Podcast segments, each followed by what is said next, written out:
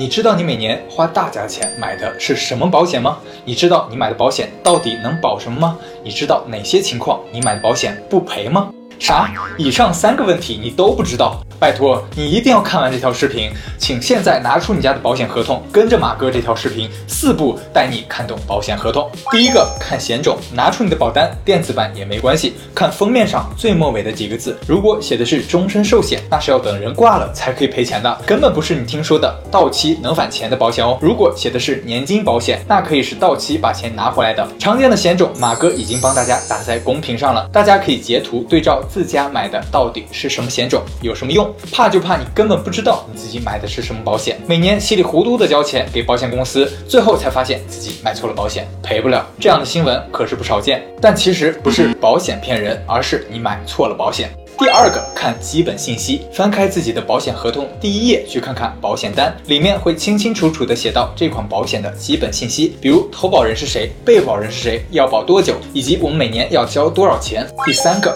看能保什么，这是保险合同里最重要的部分了，它写明了这份保险保什么，什么情况能赔，能赔多少。记住啊，无论是健康保险还是理财保险，千万不要相信业务员口头保障，口头收益只有白纸黑字写进保障条款的才算数。第四个，看不保什么，注意保险合同的这些关键词：责任免除、除外、不承保。不包括这部分是会清楚的写明保险公司不赔的情况，特别的重要。比如酒后驾驶导致的事故，保险一般是不赔的，但是很多人都没有注意到。总的来说，保险有必要买，但里面的门路也多，花了钱呀，一定要搞清楚自己是买的什么保险，都保什么，以及到底适不适合自己。如果对自家买的保险还有不清楚的，或者怕买错的，不妨你可以私信我，找我帮你看看你家的保单。毕竟在我熟悉的领域，能帮你的我会尽量。帮记得关注我哦，一个帮你挑对保险的斜杠青年。